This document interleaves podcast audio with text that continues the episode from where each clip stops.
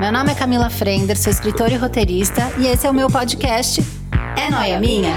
Na companhia de amigos e especialistas eu debato as minhas paranoias que provavelmente são as mesmas que as suas ou não. Ué, será que não? Ai, gente, agora eu fiquei noiada. Ô, gente, vem cá, vocês acham que isso aqui é noia minha?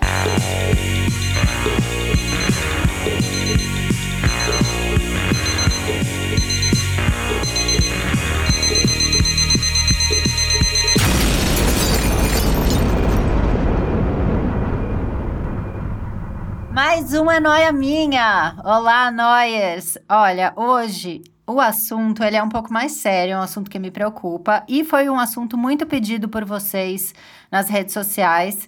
É, eu lembro em especial quando a Thay de Melo, Bufren, ela veio aqui no Noia e a gente fez um episódio que falava o quanto o influenciador te influencia. E aí no meio ela contou um pouco sobre uma passagem com seguindo pessoas muito fitness e tal, e ela comentou que ela tinha sofrido um transtorno alimentar, que ela teve anorexia e tal, e a gente entrou um pouquinho nisso. É, e vocês me escreveram demais e mandaram muitas mensagens desde então, sugerindo esse tema para o Noia. É, e eu estava esperando as convidadas perfeitas que eu acabei encontrando. Eu estou aqui com Marina Nogueira, que é do arroba Não Conto Calorias, ela é nutricionista e eu me apaixonei pelo conteúdo dela. Quem me indicou ela foi minha amiga Jana Rosa. E estou também com Miriam Botan, que faz um trabalho maravilhoso nas redes sociais, ela é jornalista e ela conta bastante sobre o que ela viveu de transtornos alimentares. Eu acho que ela faz um serviço muito legal nas redes sociais, então fiz essa combinação, essa duplinha, que eu achei que eu estava muito é, é, metida, achando que eu tinha apresentado elas, mas elas já se conheciam, entendeu? Já vai ser papo de comadre. Olá, meninas, tudo bem? Olá, tudo bem? Oi, tudo. Fico feliz em saber que foi a Jana. Aliás, Jana, responde meu e-mail. e ela falou ontem para mim: "Ah, eu preciso ligar para Marina porque eu tô fazendo tudo errado". Já morri de rir. Oi, tudo bom? É um prazer. Obrigadão pelo convite, viu, Camila? Sempre um prazer, né? E a gente a gente tem já eu a Marina, a gente se conhece. A gente se conhece justamente por, por eu estar envolvida aí, tentando sempre buscar informação é, para passar, né? Porque o ponto de vista a gente consegue conectar as pessoas aí, mas realmente tem, tem todo um estudo aí por trás, né? Tem muita coisa séria que a gente pode seguir para ficar, enfim, sair, fugir um pouco desse sofrimento, né? Que, que a gente vê tanto acontecendo. Sim. É, uma coisa que eu acho legal é, para a gente começar, para quem não te conhece, é, primeiro eu chamei a Marina porque eu acho que ela tem uma filosofia muito legal. É, de não só o não conto calorias já, de, já diz muita coisa, né? E eu sou de uma geração eu tenho 38 anos. E eu sou de uma geração que o padrão de beleza era a Paquita, né? Que era uma, uma coisa. Uma menina loira, super magra, né? Uma, a Barbie. Então, assim, por mais que eu fosse padrão, uma menina magra, eu tinha a questão de querer mudar a cor do cabelo e ter o olho azul. Então, assim, se tem uma geração que veio com a cabeça cagada, é a minha geração. É essa, ah, é, é verdade. E, e o que eu acompanho das redes sociais é essa eterna desconstrução, né, e quebra de padrões. Então, eu acho legal vocês contarem um pouquinho a, é, a trajetória de vida de vocês. Eu acho que a Miriam, é, que tem lugar de fala, né, já teve transtornos e tal. E a Marina, por que, que você escolheu essa abordagem de não contar as calorias? Quem quer começar? Hum. Fala, Miriam. ah, é tanta história, né? Nossa, eu fico até perdida sempre, assim, por onde começar, porque realmente. E é isso, inclusive, né, que me fez estar é, tá aqui, fazer o que eu faço nas redes, né? Porque foi um caminho muito longo, né? Até conseguir desfazer todo esse nó. E aí você falou, né, das paquitas tal. Eu era adolescente ali nos anos 2000 e, né, tenho 33 anos também, e ali eram as modelos super magras, né? Então, quando eu tava com 11, 12 anos, eu já chegava de um, assim, de um pano de fundo meio complicado, que foi participar de concursos de beleza na infância, né? Então, esse padrão loiro, de olho azul, né, que é essa coisa que eu estava falando, as pessoas me olhavam assim na rua desde muito nova E, e falavam para os meus pais, ah, tem que levar ela para desfilar, tem que pôr para fazer comercial, e não sei o quê. E isso foi entrando na minha cabeça, assim, foi virando um desejo meu, que não era um desejo meu, né? Era uma vontade de agradar e de falar, ah, bom, né, se é para ser assim, se eu tenho que viver isso, então eu vou também. E só que isso ferrou muito com a minha cabeça. E chegando ali nos 12 anos, depois de passar tanto tempo, porque é um ambiente de muita adoração a essa imagem, né, da, da modelo de passarela, né, da magreza. Então, eu já era magra, como você falou, eu sempre fui dentro do padrão, mas eu olhava assim as revistas, eu falava, o ossinho aqui do meu cos não, não tá aparecendo. Meu braço não é tão fino quanto esse braço. Então, não, não existia essa coisa de eu tô dentro, porque tudo que eu olhava era muito diferente de mim ainda, né? Sempre tinha uma coisa é, a mais. Isso que naquela época a gente ainda nem tinha o tratamento digital que tem hoje em dia, né? Essa coisa é, pesada. Fica mais absurdo ainda, né? Exato. Mas você falou essa ainda. coisa de das supermodelos e, e eu trabalhei com algumas, né? E é muito engraçado porque, cara, é, é de uma inocência a gente querer ser igual a elas. Porque é quase uma outra espécie. Assim, é muito engraçado. Não, e, e, e, nem elas querem ser igual a elas, né? Tipo, é, elas já estão tanto tempo ali naquilo que às vezes nem elas sabem que elas estão querendo ser aquilo, né? É, é, muito louco isso. É muito doido. Mas desculpa, Miriam, continua. Daí. Não, então, e aí é isso. Chegamos ali nos 12 anos com essa coisa que eu já até postei no Instagram algumas vezes. Eu tenho uma página de um diário ainda bem, eu registrava essas coisas, porque assim, acho que se eu fosse só para lembrar, eu não ia lembrar que tinha sido tão cedo, sabe? Eu tinha ali, registrei que eu tava com 12 anos, eu tava pesando 42 quilos e que eu tava acima do peso e tinha uma missão de emagrecer. Com 42 Uau. quilos, 12 anos. E aí foi que eu comecei a fazer dieta por conta. E o que, que era dieta por conta? Roubava a página de revista assim de dieta, sabe? Ia no consultório dentista e pegava as dietas assim e fazia escondida.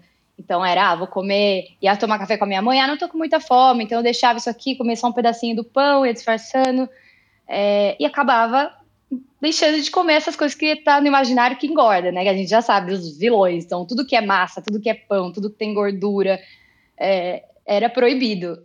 E aí foi que eu acabei entrando, caindo num ciclo que eu que é essa coisa que a gente tenta hoje em dia, né? A Marina faz muito bem, a gente vê assim, o pessoal da nutrição é, que lida com os transtornos alimentares, falando sobre como a gente restringir pode gerar ali o exagero né, alimentar, a compulsão alimentar, que foi o que aconteceu comigo. Quanto mais eu fazia dieta, mais eu perdia o controle e comia assim quantidades absurdas de comida que eu nunca tinha comido normalmente, né? E aí começou uma coisa, né? Foi ali pelos 13 anos, 12 anos eu comecei a fazer dieta. Pelos 13 anos eu já sabia que não estava dando certo a dieta. Não estou conseguindo, não está rolando aqui, eu perco o controle. E aí eu encontrei uma matéria é, numa revista sobre bulimia, que, olha que coisa, contava né, uma coisas terríveis. O menino quase tinha morrido, toda a história terrível no hospital. É, mas para mim, tudo que eu vi, tirei dali foi, ué, olha só, se eu vomitar depois, eu não preciso ficar passando todo esse nervoso de não comer. Mas eu vou gente, conseguir me controlar, né? Porque a gente sempre pensa assim, eu não, não vai acontecer comigo o que aconteceu com ele. Eu vou me controlar, eu vou fazer só quando e não, né? Porque a partir do momento que, enfim, isso virou uma saída, ela, eu comecei a usar cada vez mais essa saída, e quanto mais eu usava, mais compulsão eu tinha. Então, assim, é um ciclo mesmo que você fica presa e, e é muito difícil enxergar um caminho para sair, porque, olha, eu não quero engordar, então como que eu faço? Mas eu não quero fazer dieta porque é muito difícil, eu não consigo, ou mesmo quando eu tento, eu perco o controle. E, e cara, Aí eu fiquei nessa 10 anos, até entender que Caramba. eu tinha, tinha, que começar pela cabeça, começa por aí, né? Porque é tanta coisa envolvida, o tratamento ele é multidisciplinar, então são várias, é, a gente ataca por vários lados ali. E uma coisa que demorou muito para eu entender era, são duas coisas, um que tinha que começar pela cabeça mesmo, porque aquela compulsão era uma tentativa de preencher outras coisas, né? Um vazio, de lidar com sentimentos e aprender a questão da restrição alimentar, que para mim foi fundamental, porque mesmo me tratando há muitos anos, eu ainda fazia restrição, porque eu ainda, né, enfim, ah, vou, não vou comer açúcar, não vou comer muito sal, não vou comer gordura, não vou comer isso, aquilo, aquilo. E a cada 10 dias, assim, por mais que eu já tivesse melhor, a cada 10 dias eu ainda acabava tendo uma compulsão alimentar. Então, no momento que eu entendi o, que, o impacto que isso tinha na minha cabeça, porque assim, você sabe, você sonha com comida, você acorda para comer de madrugada, você está o tempo inteiro pensando em comida, né? Assim, a minha, minha vida girava em torno disso. É, e aí, quando eu comecei a reinserir os alimentos, foi passando, assim, foi parei de sonhar com comida, assim, eu consegui esse espaço na minha cabeça que ficava dedicado para comida o tempo inteiro, começou a abrir uns espaços ali para poder me concentrar em outras coisas, fazer outras coisas da minha vida, né? Porque era isso, era o tempo todo presa nessa coisa de o que, que eu posso comer, o que, que eu não posso comer, emagrecer, engordar. É, é uma prisão, né? Eu, eu falo que é uma prisão, assim, mental, porque era isso que eu sentia, que o meu mundo era encolheu, sabe? Desde que começou o transtorno alimentar na minha vida, meu mundo encolheu. Era só o corpo e a comida, não tinha espaço para crescer para nenhum lugar. E é um processo bem difícil, é um processo demorado. A gente tem que ter muita paciência com a gente e respeito e carinho, porque você vai recair, você vai, sei lá, um dia você vai estar destabilizada e você vai falar, ah, Dani, isso vou fazer. E aí você fala, cara, tá todo esse tempo sem fazer. Então, eu sempre falo muito que é um caminho de muita, de muito altos e baixos, assim, você não pode se julgar por isso, porque senão você pode entrar num ciclo. Nossa, olha, recair, que droga, não consegui. E aí você não consegue sair mais porque você fica nessa espiral. Questões com drogas também, com abuso de álcool. E, e eu. É que acho que, que faz parte da compulsão, né? Exatamente. O comportamento compulsivo vinha de todos os lugares, assim, é compras, né? Inclusive, eu fiz um vídeo sobre isso esses hum. dias e as pessoas falam, cara, que louco, parece que você está contando a minha vida, porque eu, eu, pensava isso, nossa, eu sou muito louca, cara, tem vários problemas, nada a ver, olha só. E a hora que você percebe que é tudo a mesma raiz, fala, ah, claro, tipo, é tudo a mesma coisa, não é que são várias coisas, eu sou, nossa, irrecuperável. E, e aí você começa a tratar e falar, olha, dá para lidar, dá para se entender, mas não é fácil não, é, um, é uma jornada. Mas isso é muito noia minha, assim, é, não importa o tema que a gente trate aqui, eu só escuto, ah, isso também é uma coisa minha, isso também é uma noia minha, eu também passo por isso, e a gente vê no fundo como a gente, todo mundo é muito parecido e vive as mesmas questões, né, de formas diferentes, mas elas se ligam em algum momento.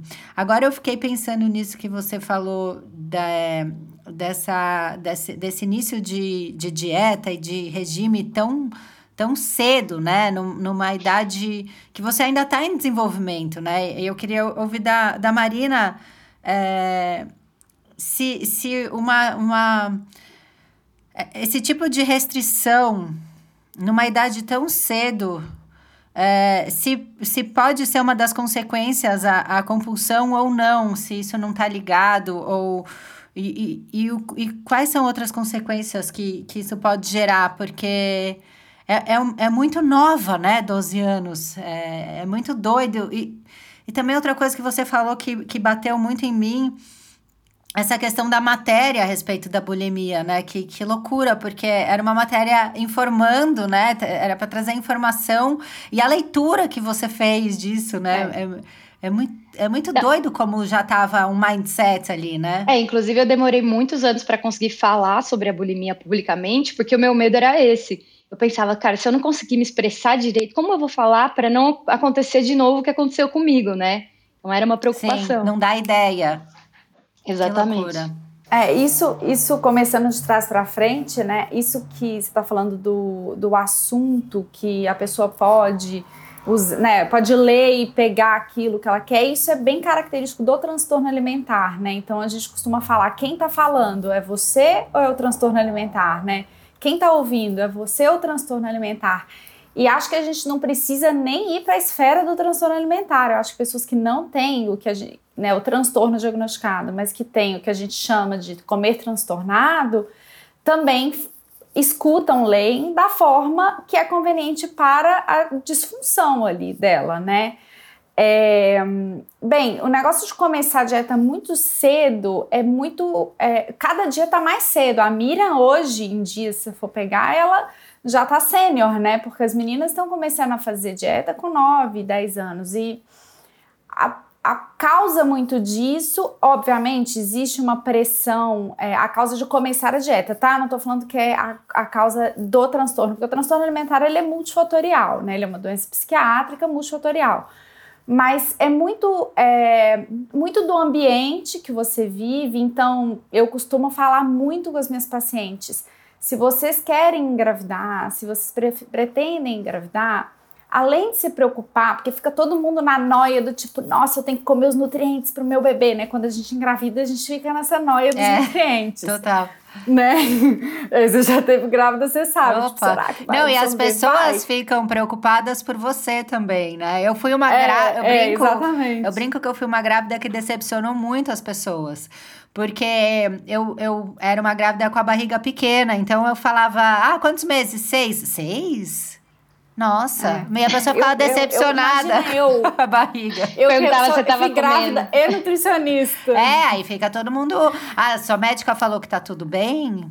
Você fez ultrassom? É, fica todo mundo super e preocupado. A gente, é, e a gente se preocupa, normal. Mas eu sempre falo, se você é, além de se preocupar com isso, se preocupe com a sua relação com a comida. Porque a gente sabe que, principalmente no universo feminino, estou falando um dado X aqui, mas 80% se preocupa muito, né? Não se preocupar é a exceção. E aí, assim, você estava perguntando por que, que eu fui para esse ramo da nutrição, porque eu faço parte da minoria que nunca tive essa questão. Então, para mim, era tão louco na faculdade as pessoas falarem assim: cinco. Eu lembro de uma amiga minha falando isso: cinco biscoitos passatempo tem não sei quantas calorias. E eu ficava assim: gente, eu vou ser uma péssima nutricionista, porque eu não sei o valor calórico de nada. E realmente, que isso não faz parte da minha construção, né? Então, essa não é a minha questão. Só que a maioria das pessoas tem essa construção porque às vezes são filhas, são netas ou tem uma amiga.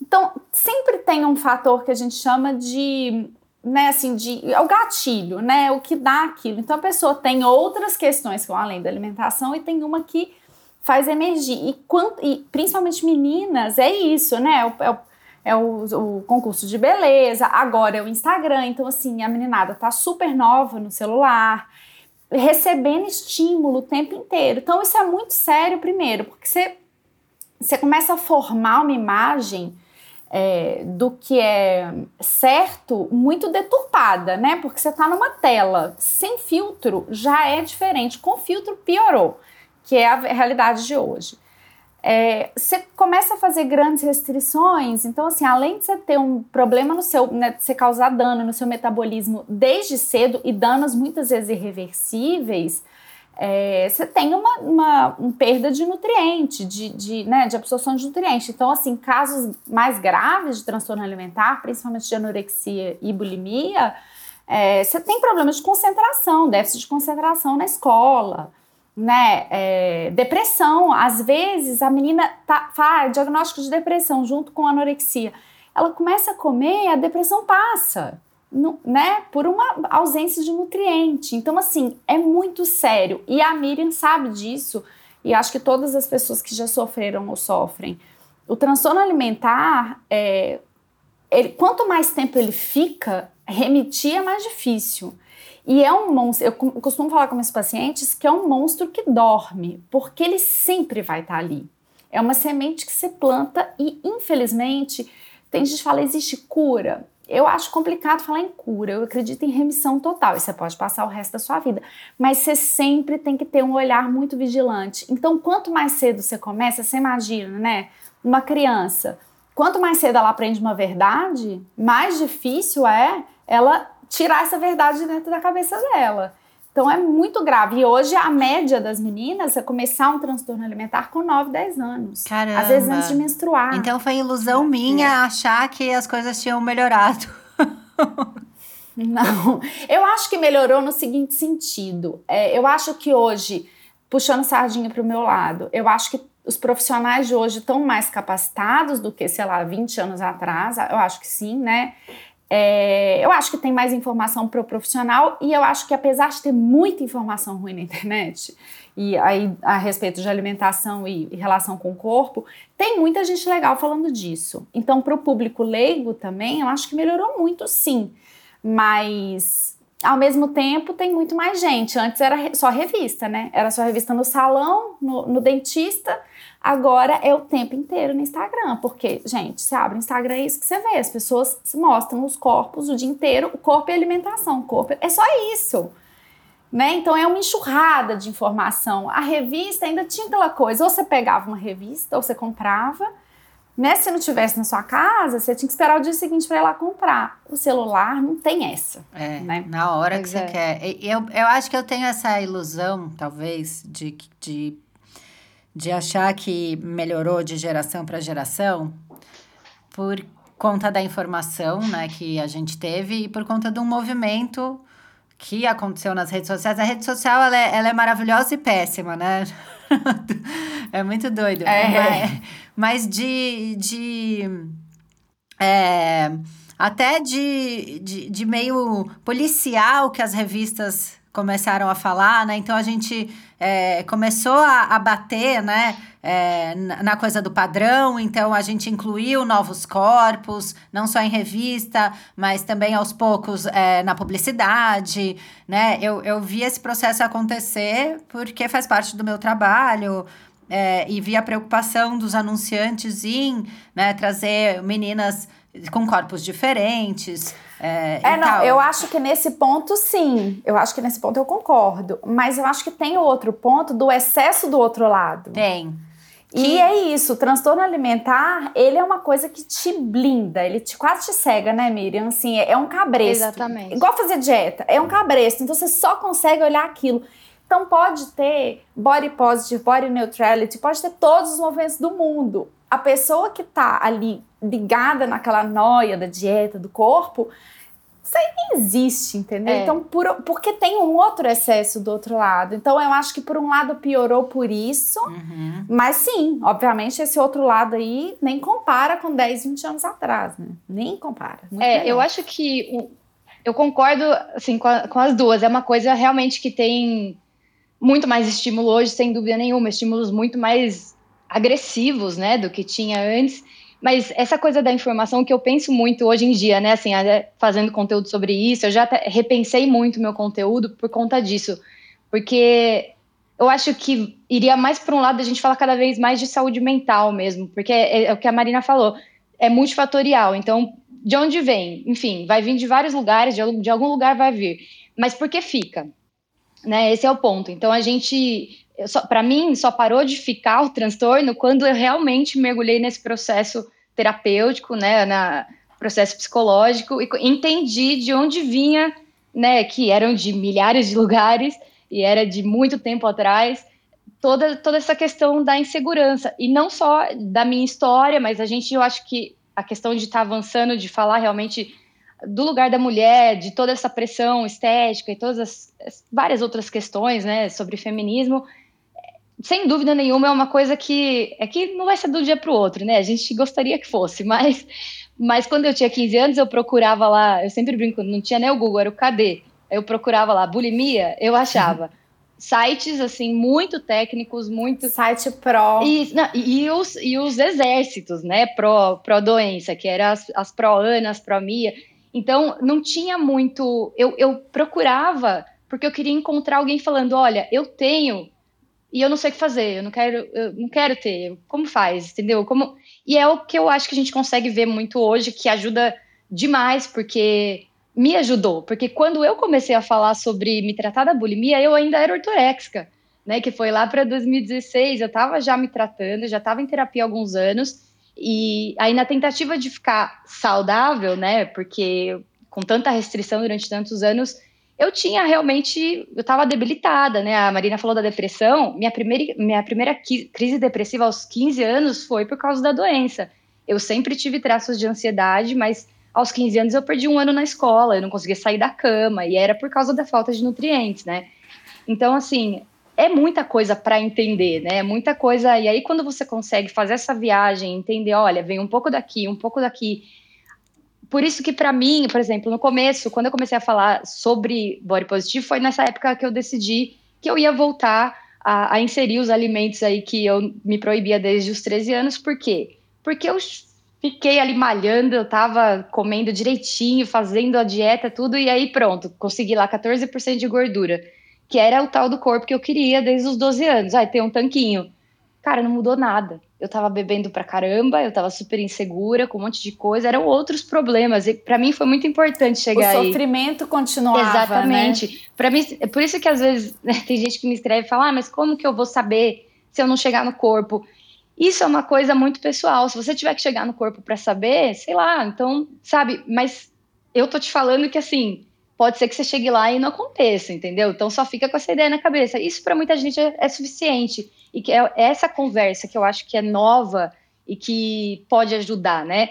Mas realmente, como a Marina falou, para muita gente não vai adiantar. Muita gente vai falar: não, eu quero o corpo e acabou, não me interessa, entendeu? E isso aconteceu comigo lá em 2016, quando eu comecei a ver os primeiros perfis de body positive cara, eu olhava e falava, massa, legal, você tá feliz, mas para mim não.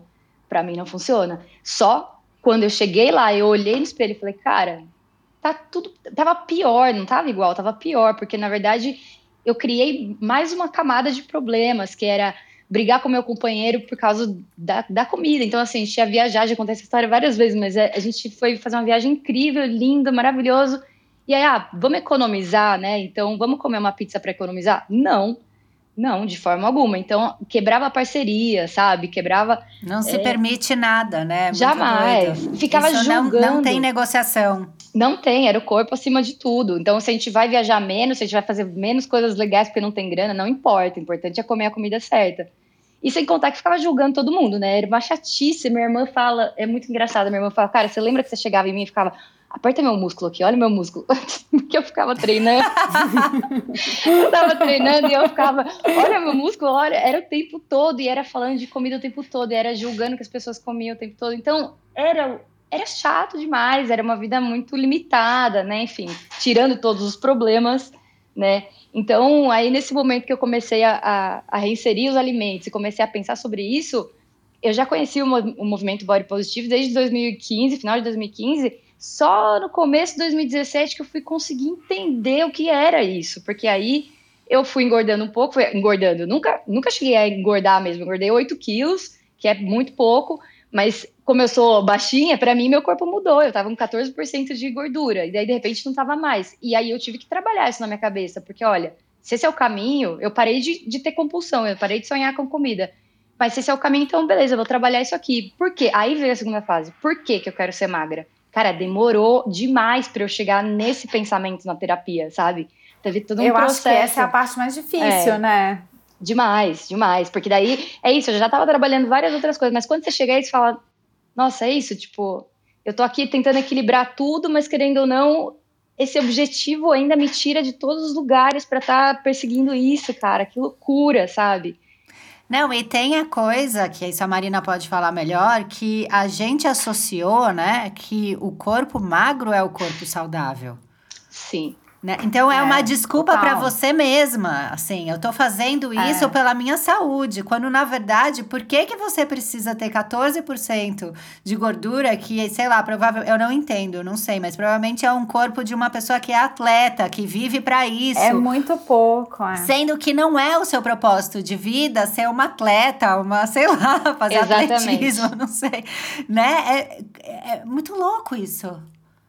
É, não, e assim, é, tem duas coisas, né? A primeira é que as pessoas têm uma ideia de que o gordo ele só come o dia inteiro e que ele é gordo porque ele é sem vergonha, porque ele não tem força de vontade e desconsideram todos os fatores que levam uma pessoa a ter excesso de peso. Então, assim, uma questão genética, uma compulsão alimentar, é, uma vida de dieta, porque tem gente que faz a vida inteira dieta e chega no né, assim, chega na fase adulta não quer mais fazer e tem que acabar com as consequências metabólicas disso, né? Porque o corpo responde de maneiras diferentes. E tem gente que é isso aí, tá acima do peso e tem saúde e faz atividade física e tá tudo certo. É, então, assim, essa é uma ideia equivocada, né? De sempre que a pessoa vê uma pessoa gorda, fica pensando, nossa, a pessoa come, deve comer o dia inteiro. Não, ela provavelmente ela come até a mesma coisa que você, muitas vezes, mas o corpo dela responde de uma maneira diferente. E o contrário e também, magra, né? Você... De olhar magra Exatamente. e falar é saudável. Porque eu é. mesma, eu tenho um super problema de anemia.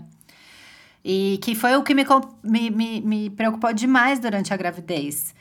Porque eu fiquei com medo, isso que você falou, de ter uhum. os nutrientes é, suficiente e tal. E foi a primeira vez que eu senti as pessoas preocupadas comigo em relação à minha alimentação. Fora isso, ninguém, ninguém se importava se eu tinha anemia, se eu desmaiava, se eu. Não. Ah, ela é saudável, porque ela é uma menina magra. É. Ela é o que a gente espera é, que todo mundo seja. É muito maluco isso. E o que, que é saudável? Porque quando a gente fala saudável, desse, nesse aspecto, a gente está excluindo a saúde mental. Exato. E saúde mental é saúde né? Então, assim, você vê uma pessoa magra. Gente, Instagram, né? Influenciadora, e não precisa ser influenciadora fitness. Pode ser todo tipo, influenciadora de moda. Porque hoje todo mundo fala de tudo, né? É. Assim, é, o que antes, quando lá começou, que era época de, sei lá, como é que chama? Meet Girl, que Meet falava Girl. só de moda, agora elas, né? É. Elas falam de tudo. E assim, eu, eu, por exemplo, eu recebo muitas pessoas me mandam, né? Tipo, olha isso, olha isso. E assim, tem, eu não posso afirmar, essa pessoa tem um transtorno alimentar, etc. Mas assim, tem gente que provavelmente tem. Transtorno alimentar é uma coisa que causa muita dor e muito sofrimento, porque isso, assim, você pode ficar, você pode ter minutos de felicidade porque você tá magra, aquela hora que você bate a foto, faz o stories, a pessoa bate uma minha.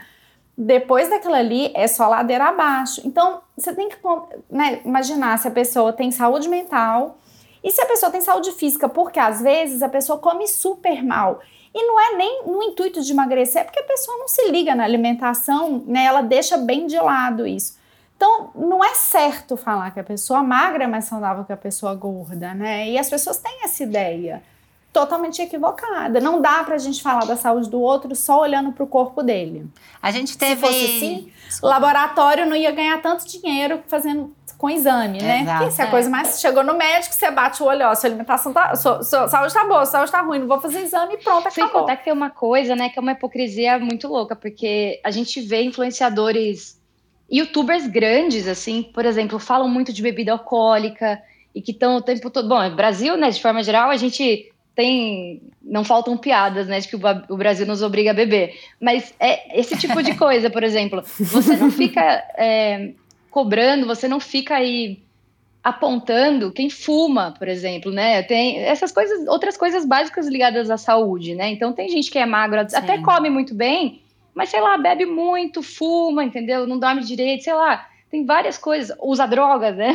Porque, por exemplo, eu sempre falo muito isso. Na época que eu tava ali com o tanquinho, cara, eu tava. Todas as minhas outras compulsões estavam assim a todo vapor. Então, exatamente. E aí, hoje, é, na época, né, que eu comecei a postar as fotos com o meu corpo mudando, é muito louco, porque é, eu nunca tinha tido esse tipo de resposta, porque eu sempre fui magra, mas você vê como as pessoas têm raiva, as pessoas reagem com raiva. E aí eu fazia esse tipo de post falando, é gente, eu bebia pra caramba, eu usava drogas e tal, e agora eu tô limpa, tô bem, mas engordei um pouquinho. E as pessoas falavam, cara, assim, comentários tipo, eu vou te seguir só para ver se daqui a cinco anos você não vai estar tá com problema no coração, só para ver se você não vai estar tá gordo e infeliz. Ah, Umas paradas que você Deus. fala. É, e aí, mas olha que coisa, uma coisa que eu aprendi muito nesse Instagram é, é desconsiderar esse tipo de resposta. Óbvio que eu, né, enfim, não vou deixar lá, não vou ficar conversando com a pessoa, mas eu não me abalar, porque eu recebi muitas mensagens durante esses anos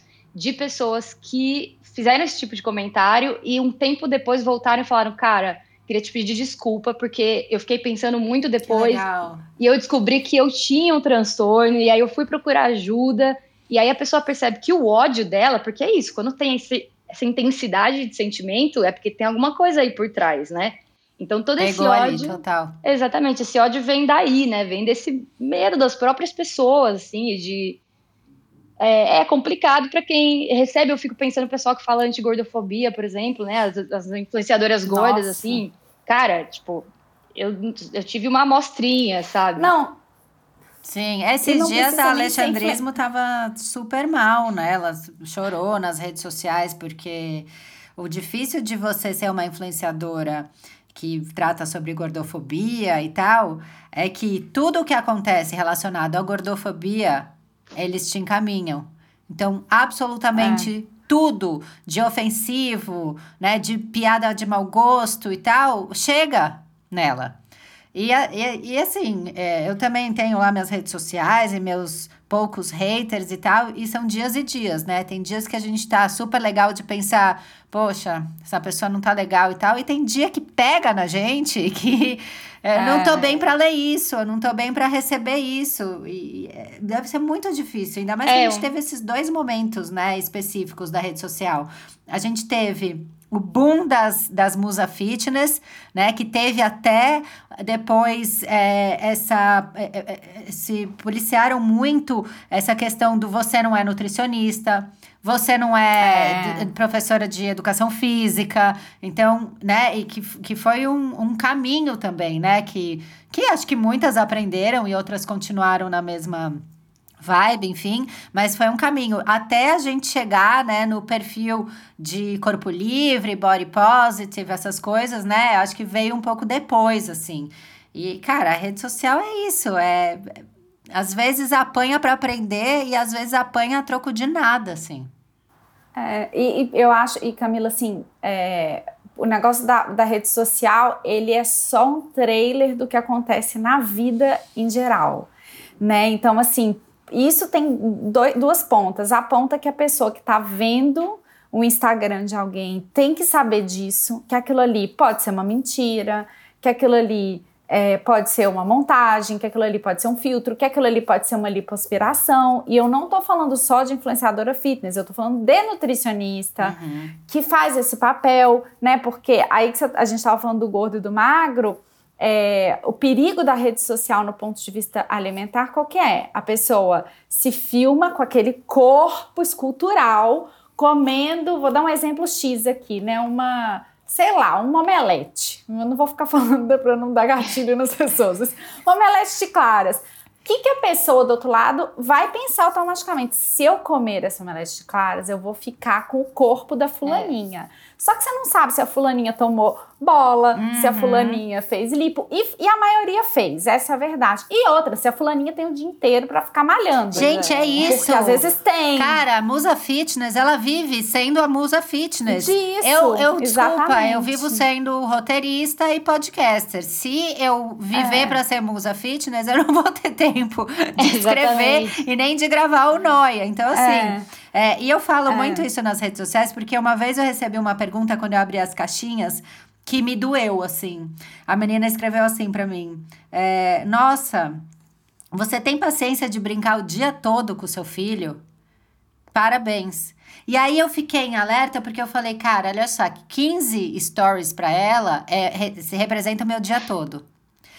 Mas é isso e mesmo. E se eu postar nesses 15 stories é, que eu levei o Arthur no parquinho e ele foi na balança e depois eu dei banho nele e ele tava rindo e depois eu dei o jantar e ele comeu, porque às vezes eu vou dar o banho ele tá dando escândalo e não dá tempo de eu pegar o celular para gravar. Quando ele tá rindo, dá. É, às vezes eu vou dar o jantar e ele não come, ele quer só pede mamadeira, não sei o quê, e eu termino a noite chorando, falando, eu sou a pior mãe do mundo, meu filho não come direito. Essa parte a gente edita. Não só porque é, é difícil mostrar, mas que tem que ser um exercício e deve ser mostrado, mas também porque é a hora que a gente não lembra de estar com o telefone. Porque tá com o neném cheio de cocô enfiando no banho enquanto ele grita, porque ele de derrubou o prato de comida no chão, sabe? Por N fatores. É. Mas foi exatamente isso que você falou. Ela deduziu de 15 stories que esse é não só o meu dia, mas como a minha rotina de vida. São todos os meus dias, assim com um neném é, bonzinho, é, né? E, e isso no, no, consultório de nutrição é o tempo inteiro a gente discutindo isso, né? Então a pessoa fala, ah, eu não vou comer tal coisa porque eu vi a fulana. Primeiro, assim, a expectativa de que as pessoas comem tudo diferente o tempo inteiro, porque o Instagram acabou com a alimentação. Porque você não consegue todo dia comer pão e suco de laranja, porque você tem que ficar mudando, porque um dia tá pior. Você, gente, você entra no Instagram todo dia. É um avocado. coisa eu diferente. Vou falar... É um avocado, é uma novidade, né? Assim. Isso é a primeira coisa. A segunda é a ideia de que as pessoas têm de saúde alimentar. Então, assim, dando um exemplo de, né, você falou de maternidade, eu tenho um filho que tem introdução alimentar. Só quem já teve uma, uma introdução alimentar sabe o que, que é. Tem umas sortudas que o filho nasce abrindo a boca para tudo. Meu filho vai fazer nove meses semana que vem e agora que ele tá começando a comer. É, e é, é. muito curioso. O Arthur foi com dez meses. expectativa. E, e você é, só e chora, têm expectativa, só, só fica desesperada. E, e, as pessoas têm uma expectativa das nutricionistas e do, do, das fitness ou das pessoas que expõem o corpo de que elas, a, que a vida alimentar delas é perfeita, é saudável e é linear. Então é muito engraçado porque quando eu estava grávida era e olha que eu não fico me expondo, eu não exponho meu corpo. Tipo, o meu trabalho é a alimentação. Ah, quantos quilos você engordou na gravidez? Daí depois, você perdeu peso da gravidez? Aí depois a alimentação, mas seu filho come de tudo? E aí outro dia eu até coloquei lá, eu falei, gente, não, não come. É, tá eu vi quando certo. você pôs, então, eu assim, lembrei muito do, da minha fase com o Arthur, assim. Eu fiquei eu fiquei pensando, é isso. Eu nunca tive o lugar da Miriam, por exemplo, né? Porque eu não tive essas questões alimentares. Agora eu consigo ter uma breve ideia do que, que é. Sim. Óbvio que é uma amostra muito pequena, porque nem se compara a dor e o sofrimento. Mas as pessoas têm essa impressão. Então, assim, é, gente, eu vejo coisas assim no consultório que às vezes eu desacredito. E olha que assim, eu estudei transtorno alimentar, eu tenho 10 anos de consultório e ainda assim eu fico surpresa, porque as pessoas têm a ideia de que o corpo é uma massa de modelar, que você vai comer a pizza e vai parar no seu quadril, e que você, e o, isso, é, isso é transtorno alimentar, isso é, é característica de transtorno alimentar. Sabe o que, né? eu, então, o que eu fico assim, chocada? Quando é, como, a, como a gente percebe que, que tudo vai para esse lado, né? Do, do emagrecer, da dieta e tal. Também me perguntavam muito quantos quilos eu tinha engordado na gravidez. E eu sempre evitei essa resposta nas redes sociais. É, e depois tinha a questão do você amamentou? E eu, eu falava, ah, amamentei até um ano. É, ai, que bom, porque amamentar perde peso. Não é ai, que bom. Nossa você conseguiu amamentar, porque é uma parada difícil, né? A, a gente, sei lá, a gente vê na propaganda é um que a, a mulher, na, a, o bebê nasce, a mulher engata aqui e ele sai mamando, né? Imagina, tem a pega, você não vai, você não vai, o tipo do bico, é um trampo. Aí tem mastite, não. tem seca o leite porque ficou nervosa. A amamentação é um caos, assim, na 90% é um das vezes. E aí a pessoa achar legal que eu enfrentei todo esse tipo de problema da, da da amamentação e amamentei até um ano e, poxa, que sorte, você perdeu peso. Mas isso acontece. Esse negócio da gente ficar apontando o corpo do outro é, é justamente aí que você fortalece o transtorno de outra pessoa. Essa coisa da amamentação, por exemplo, eu amamentei seis meses e eu achei muito chato é. e eu parei porque eu não aguentava mais. E assim, é, as pessoas também, nossa, olha só como é que você já tá magrinha. Só que tem gente que ganha peso na amamentação. É, porque eles e fazem essas regras, né? Essas regras que é, são E você já parou pra pensar é, se eu fosse uma pessoa que tivesse histórico de transtorno alimentar e no momento de tanta vulnerabilidade alguém me apontasse isso, você está reforçando de que magro é bonito, de que o magro quer certo. E é isso que alimenta o transtorno alimentar né, a Miriam pode falar melhor ainda, porque ela já viveu. Com certeza é assim. Ah, outro dia a paciente chegou para mim, ela tava com o cabelo azul, azul, azul. E aí ela falou assim: é, eu engordei. E ela não se pesa, enfim, a gente tem um combinado de não falar o peso para ela. Eu falei, mas como você sabe? Você sentiu na roupa e tal? Não, eu encontrei com uma amiga minha de colégio, que eu não vi há uns dois anos, e ela falou: você tá tão diferente. aí eu falei, o cabelo? Aí ela falou: Nossa, ah, não, gente. porque eu engordei. Porque com certeza é, é isso. Eu falei: não, peraí, vamos lá. O que, que você pode ter diferente? E não é, é isso, tá... Miriam. Se a pessoa chega e fala assim. Nossa, que vestido, como sua perna tá bonita. A pessoa, o, o transtorno alimentar já lê assim: nossa, tô gorda, tá cheia de celulite, eu preciso emagrecer. É muito. É, louco. e tem outra coisa também, né? Que a gente falou muito das revistas e das redes sociais e tudo isso, mas infelizmente, uma coisa que acontece muito é dentro de casa. A gente escuta muitos comentários, né? Enfim, as pessoas próximas, amigas. Então tem gente que nem fala por mal, tem gente que fala, mas é, é muito louco como a gente normalizou essa o falar do corpo alheio, né? Assim, como se fosse e é, porque quando a gente começa a, a, pensar sobre isso, cara, tem coisas ali que você nem pode mudar. Então, como é que você fala, né, enfim, do, do outro, de como ele é? E isso, para mim, eu comecei a pensar muito quando eu comecei a pensar nos, nos concursos de beleza que eu participei quando eu era criança, né? Porque isso gerou uma ansiedade muito grande em mim. E eu fico pensando, cara, eu lembro né, diz que a gente memoriza bem as cenas quando tem sentimentos muito fortes ligados, né, assim.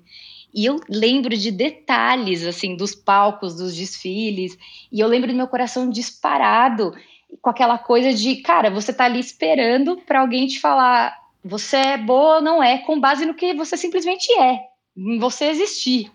E aí você fica, eu tenho umas filmagens assim de esperando o resultado, né, esperando falar, e aí a gente tá, tem eu mais umas meninas em volta, então tá todo mundo engolindo seco, assim, com um sorriso falso e tensa, e meninas ali de 9 a 12 anos no máximo, né? Então você fala, cara, essa coisa de.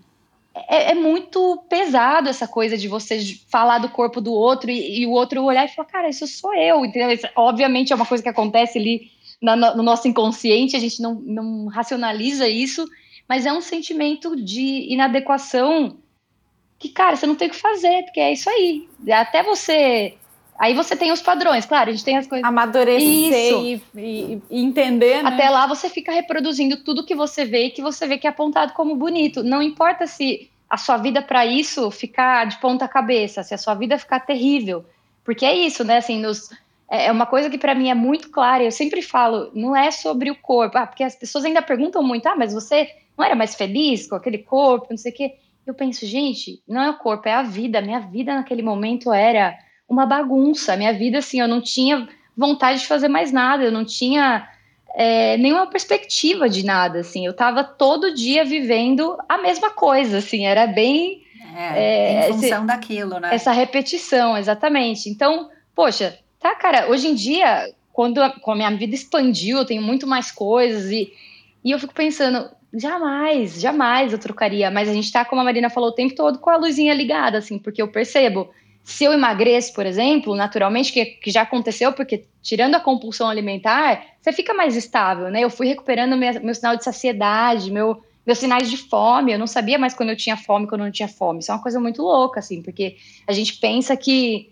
Não, isso tá certo pra gente. A gente sabe quando tem fome ou não. Mas quando você começa a mexer ali na, nos sinais, você não tem mais, você não sabe se é vontade ou se é fome. Eu não tinha essa ansiedade, eu podia comer, comer, comer, comer, comer. Eu ia parar quando estivesse me sentindo mal. Eu não tinha essa sensação de, ah, estou satisfeita.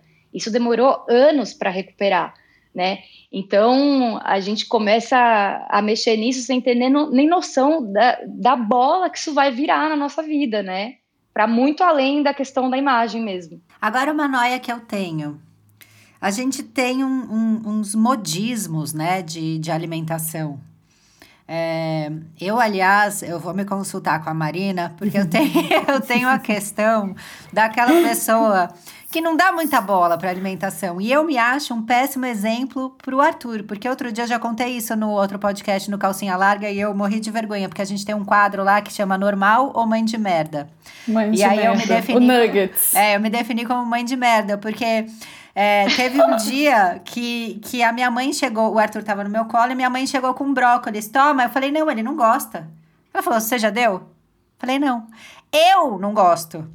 E aí eu, eu deduzi que ele não gosta. Eu falei, gente, que mãe de merda. Puta que pariu. Sabe? Aí virou um, um exercício para mim é, introduzir alimentos que não são da minha preferência, mas que talvez, uhum. né, que são saudáveis e que talvez ele goste, porque eu só tô repetindo, uhum. a minha alimentação de merda, vamos dizer assim, que eu não tenho. Sim, com ele. Com ele, que é, o, que é a pior coisa que eu posso fazer. E olha como isso é doido, né? Como, isso, como a gente tem que prestar atenção e como a gente dá atenção no, na coisa errada, né? A respeito da alimentação. E aí tem esse, enfim, é o que eu ia falar é que tem esses modismos de ah, é, zero carbo, é, o sem glúten. É, o que, que é isso, assim, para eu entender? Ex existe algum benefício de fato em você, sei lá, sem ser você uma pessoa celíaca, né, que fala, em você cortar o glúten totalmente, é, em você, sei lá, de repente zerar o seu carbo completamente, ou é, o zero açúcar e tal. Eu escuto muito isso desde que eu me conheço por gente, né? O, e, e, tinha umas dietas muito malucas. Eu nunca vou esquecer de uma amiga que fez uma dieta uma época que era abacaxi e ricota.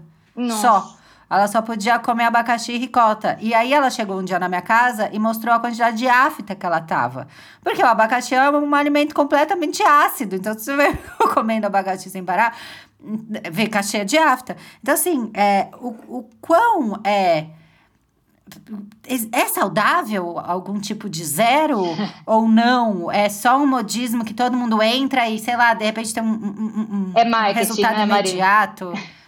O que, que é isso? É, é um modismo. Assim, pensa assim, Cami, imagina o quanto a indústria do glúten não ganha com isso. Óbvio que tem uma é isso, a pessoa, que tem doença celíaca, ela se beneficia muito desse boom de produto, porque ah, eu tenho uma amiga, por exemplo, que tem há 10 anos atrás, era um parto para ela conseguir comer, né? Assim, a pessoa que tem diabetes, que tem que fazer uma redução bem forte de açúcar, ela se beneficia muito do monte de, de coisas, os vegetarianos. Então, assim, é óbvio que tem as pessoas que se beneficiam, mas não. É, tem uma coisa que a gente fala na, na, nutrição que é restrição leva a compulsão. Isso quer dizer que você vai restringir, você vai ter transtornos de compulsão alimentar? Não, não é uma, uma relação direta.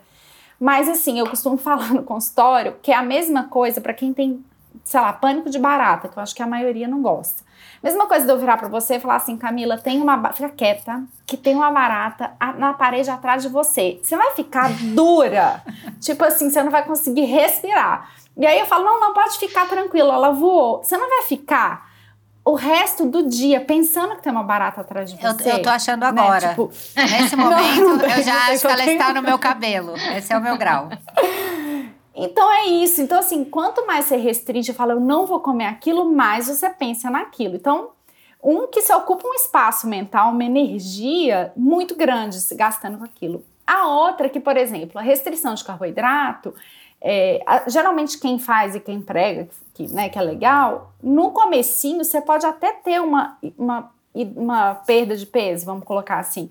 Um que você está tirando uma coisa que você come muito, e obviamente se você diminui, você emagrece, uhum. né? Isso é uma matemática. E outra porque você dá uma desinchada legal quando você corta o carboidrato. Mas isso tem um tempo. Depois o seu corpo começa a querer muito aquele carboidrato. E aí a tendência é que você coma mais, e qualquer pouco que você coma, o seu corpo vai estocar com mais voracidade, ah, porque a gente ah, evoluiu entendi. estocando energia, né, em forma de gordura. Sem contar. Agora, as outras restrições. Ah, não, eu ia falar sem contar, assim, a maravilha que é durante, porque eu fiz, né, enfim, fiz algumas vezes. Não, a dor de cabeça. Eu tava falando com uma, uma conhecida esses dias e ela tava fazendo, eu tava até falando, gente, não precisa, tá, vamos por outro caminho. E aí falei para ela, bom, você tem que ver como você está se sentindo. Ela quer baixar rápido de peso e é uma médica, a, amiga médica passou para ela dieta sem carboidrato. Eu falei, você tem que ver como que você tá sentindo. Como foi sua semana? Ah, minha semana foi uma merda. Então, cara, por que, que você tá fazendo é, isso? É, mau humor, baixo, que não é legal, dor de né? cabeça. É. Então, assim, é, não faz sentido. Agora, essas outras coisas, glúten, lactose, tudo, é, você tem que pensar assim, tudo que você consome muito, se você diminuir o consumo, a chance é muito grande de você perder peso. Isso é óbvio, isso é matemático, assim, não, não tem outra explicação, mas é uma coisa que não é sustentável, uhum. né? É, e pode te dar muito mais, mais trabalho depois, né? Pode, e assim, tem, um, tem uma, uma, um movimento muito curioso que é, às vezes a pessoa come mal de qualidade, que eu falo. Então, assim, não, uma pessoa que come quase nada de fruta, legume e verdura, que come muita, muita coisa muito processada. Eu, eu não como quase nada de fruta, legume e verdura, um horror. Eu, eu, sou, eu tenho paladar infantil, eu acho. Mas você come meio... arroz e feijão. Eu sou arroz, feijão, bife e batata, essa sou eu. Então, então, assim, você tem uma, uma boa alimentação, você pode melhorar, mas você não tem. Eu tô falando assim, a pessoa que só come coisa na caixa, é só. Não tô falando que comer industrializado faz mal, pelo amor de Deus, não é isso. Mas a pessoa que só come isso. É claro que aí ela fala assim: hum, vou fazer uma dieta sem glúten, sem lactose. Gente, pra você comer sem glúten, sem lactose, você tem que, um, ter muita bala na agulha, muita grana pra você ficar sustentando isso, porque é produto caro pra caramba. É. E você tem que ir pelo caminho do natureba. Então você começa a comer fruta, legume, verdura. É óbvio que sua qualidade de vida vai melhorar. Mas assim, isso é evidente. Se hoje você, Camila, começar a comer um monte de fruta e legume, você vai ver diferenças na sua saúde. Sintomático. E aí você vai falar, ai foi o glúten e a lactose. Não, É. querida, não foi, entendeu? Foi só porque você começou a comer melhor. Não, É eu isso. reparo em várias coisas, assim, de alimentação. É, principalmente de ingerir água, que eu sempre fui péssima de beber água. É, e depois que você começa a beber água, você percebe na pele, né? Que a sua pele muda. A mesma coisa com fritura. É, eu, nu- eu nunca tive a questão de, de ganhar peso e tal, porque eu venho de uma família que a genética é toda magra. Mas, em compensação, eu sempre tive questão de pele. Sempre foi uma, uma, uma parte que deu muito trabalho pra mim. Fui no dermatologista super cedo. Tomei aquele, aquelas bombas lá que você toma, que não pode beber, aquele remédio super forte, tudo aquilo.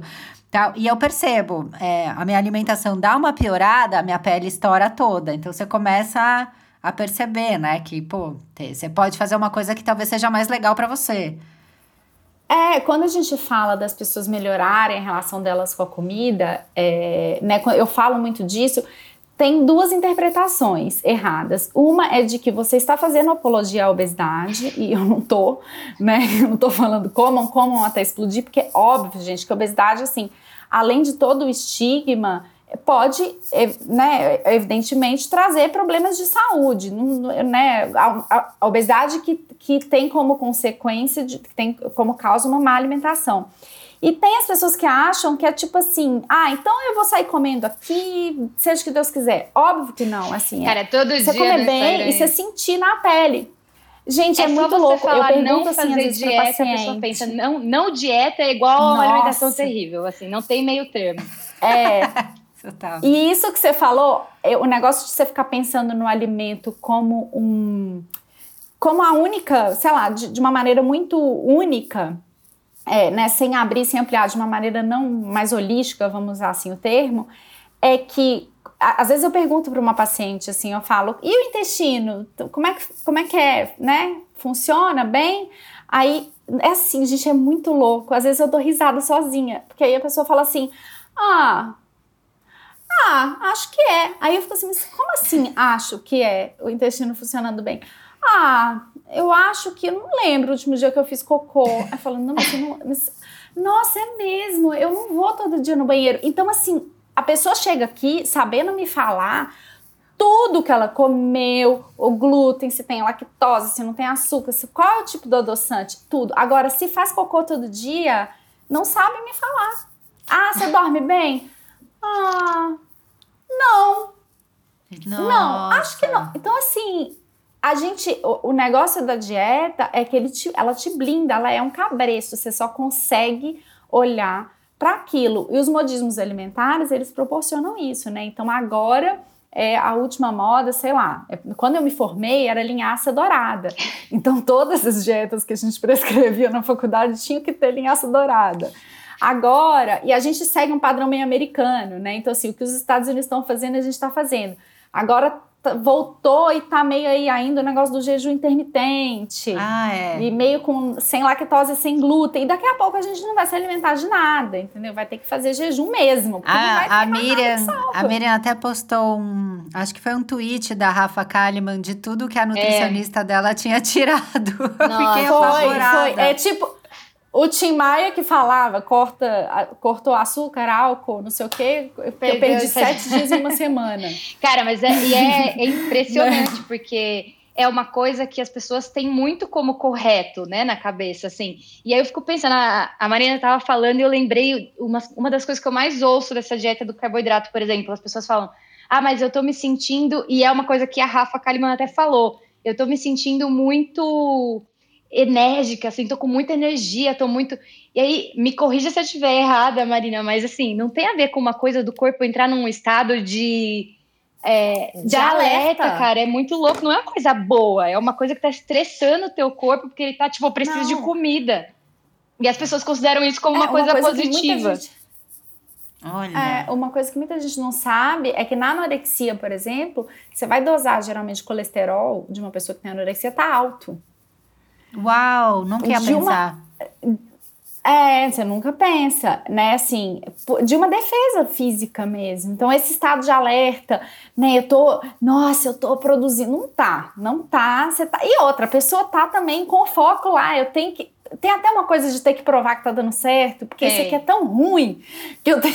Né, que, tipo É, assim, tem que ter um eu tenho lado que bom. me provar de alguma coisa. Tem que ter um lado bom pra eu poder continuar fazendo isso, sabe? Eu vou fingir E pra é, mim fica- né, que tá é um tudo legal e vai. É, é, é, eu vou. É tipo mentir pra mim lá do, do que você falou do Noia. Alguém podia ter facilmente gravado. Eu minto pra mim que dieta me faz bem, mas na verdade me faz mal, com certeza.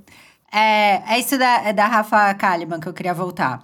É, tem, tem essa questão de que eu acho muito louco de compartilhar a dieta né, nas redes sociais, que o que o seu Nutri falou pra você, ela falou baseado no que ela viu sobre você. Né? Então, assim, já é uma, uma loucura você compartilhar, nem que seja um trecho de tudo que você cortou, porque a- os seus milhões de seguidores, uma, uma boa porcentagem ali talvez te copie e talvez né, não seja legal e, e a gente talvez ache que nem seja legal para você, mas enfim. É, é, é com você, gata. Mas aí a minha outra questão é a respeito do que é uma coisa que eu tenho uma birra, e aí vocês me dizem se é noia minha ou não, mas é o jabá da clínica de estética. Cara, eu tenho, eu tenho uma história com, com essa coisa de clínica que, assim, é, é muito louco, porque eu, com 19 anos, eu passava, eu ia trabalhar e eu passava sempre na frente de uma clínica de estética. Cara, 19 anos, eu não tinha nada de celulite, tinha assim, sabe, um, um furinho assim, uma coisinha, eu sempre fui magra, e aí eu passava lá e eu via esse negócio e eu pensava, não, mas aquela, aquele pouquinho que tem, porque pra mim aquele pouquinho era muito, porque eu não sei se é a época do pânico, aquela época que ficava mostrando bunda na televisão o tempo inteiro, sabe? Toda hora que você ligava a TV tinha uma bunda assim, brilhando, e você falava, cara, minha bunda não é assim, brilhando, sabe? Não tá assim, lisinha. E aí eu passava, e um dia eu resolvi entrar nessa clínica.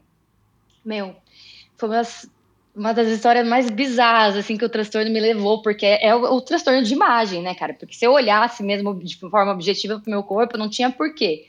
Mas aí eu fui.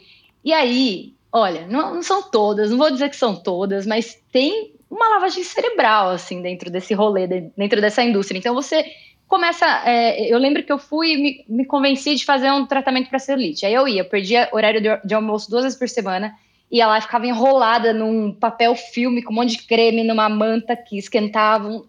Meu, era uma coisa bizarra, ficava passando mal de calor lá, perdendo o almoço. Pra que, que servia aquilo? Nunca, nunca mudou nada, isso eu tenho certeza, assim, nunca serviu pra nada. Mas Até a... porque não tinha, né? O que mudar, você tinha 19 mas anos. O que, que era o argumento? Era você tem que continuar fazendo pra ver efeito. Então, beleza, continuava fazendo. E aí meio que gerou uma relação de amizade, assim, com o pessoal da clínica, com as atendentes. E eu fui percebendo, quer dizer, fui percebendo, não naquela época, demorou muito, mas que cada conversa que eu tinha e eu falava de algum incômodo, em algum momento elas encaixavam, ó, chegou um tratamento para isso, chegou um tratamento para aquilo.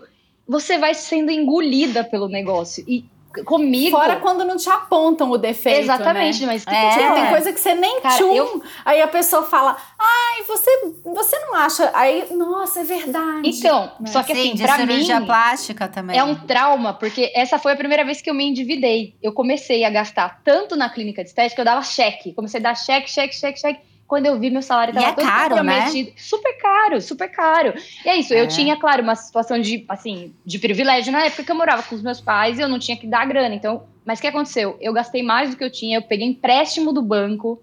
Quando eu percebi Meu que eu não Deus. eu viro, isso virou uma bola de neve que eu só fui resolver mais de sete anos depois, cara. Essa coisa de empréstimo, pegar empre- porque assim, com todas as compulsões, eu tinha, é, isso me levava para problemas financeiros, porque é isso, você não tem controle. Então até com a comida mesmo, o tanto de comida que eu comprava às vezes para ter as compulsões era mais grana do que eu podia gastar com comida. E aí você junta isso. É, aí o celular toca com o co-credor e aí você é ansiosa, aí você come que você tá ansiosa. É um negócio É muito louco. E isso é né? muito comum, é uma coisa que eu recebo muito de todo mundo que fala que tem questões de compulsão, não só alimentar, mas enfim, qualquer outra compulsão, você você fica atolado em contas, entendeu? É uma das consequências que, por exemplo, a gente não vê, não se fala, né? Porque isso fica todo mundo com vergonha, nossa, fiquei endividada, me enrolei sozinha e tal. Mas aí essa coisa de clínica é isso, para mim desde essa época eu já tenho esse bode porque Cara, assim, minha primeira, minha primeira dívida na vida adulta foi por causa de clínica de estética e eu não tinha nada para tratar ali, sabe? De uma celulite que nem existia. De uma amiga. celulite que não Olha existia. Que tristeza. Mas eu acho que é isso que, pra mim, essa, essa mecânica de engolir você, sabe? De te botar, não, você é amiga, olha aqui, você, e te envolver numa situação que você entra, cara, você fala, é verdade, nossa, olha, só, só resolver isso aqui, só é. Não, eu só quero deixar claro que eu não tenho nada contra quem faz os procedimentos estéticos. Eu acho que você pode fazer, se você tem grana e quer gastar 8 mil na sessão, amiga, arrasa nessa bunda e me manda foto depois que eu dou like. Mas a questão para mim é você dizer coisas enquanto você faz isso, do tipo: é, tá, isso tá salvando meu verão, é, é. A, meu corpo mudou. É, entende? Porque eu acho que você tem que pensar em quem é essa menina que tá te assistindo? Essa menina, ela é a Miriam aos 19 anos que vai se endividar pois em é. fazer é, todo o pacote? Essa menina, ela vai desenvolver um outro tipo de transtorno? É, ela vai ter vergonha de aproveitar uma praia porque a bunda dela não é igual à sua? É, ela vai se sentir diminuída porque ela não tem essa oportunidade que você tem de ir de graça numa clínica de estética ou que está recebendo. Então, assim, esse não, peso Camila, é o que me incomoda. E o ponto é, sempre vai ter essa menina. Isso, isso que é o pior, porque sempre vai existir muitas dessas meninas. Então, por mais que, porque muitas vezes as pessoas respondem isso, falam, mas escolhe, faz quem quer né? Assim, como se fosse sempre. Exato. Sempre, Ai, que chata, você fica problematizando tudo. Quem quer fazer Ah, eu já recebi isso mil vezes. e as pessoas não conseguem já entender recebi. isso, que vai ter, cara, vai ter alguém ali que vai ser afetado, vai ser afetado muito intensamente, pode ter a vida, sei lá, tomada por isso, né? Então a gente, sei lá, é difícil ter e isso. várias.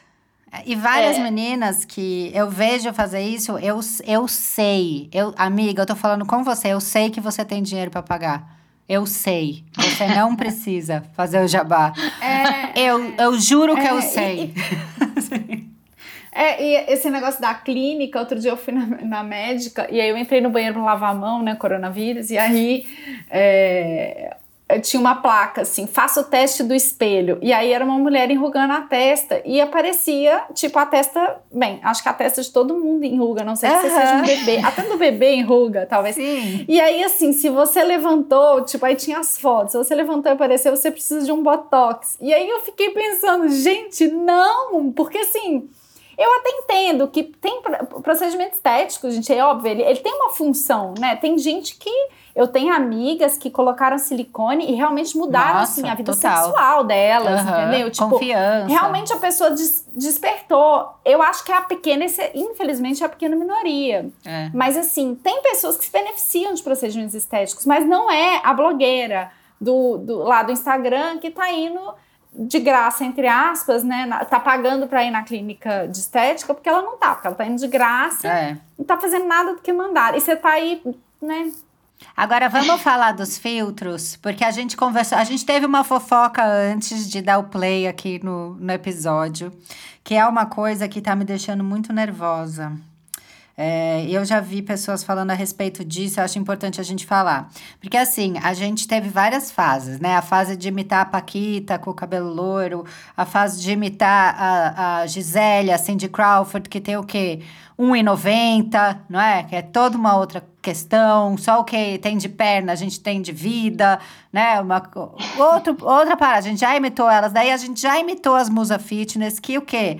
Vivem do fitness, então elas têm um acompanhamento de N profissionais, elas têm, é, às vezes, muitas vezes, é, uma pessoa à disposição para fazer a dieta delas em casa. Não vai ser você que trabalhou o dia inteiro e que vai para a cozinha bater o grão de bico e depois ter que ficar so, se socando com o liquidificador para lavar, entendeu? Então, assim. A gente já passou por muitas fases, né?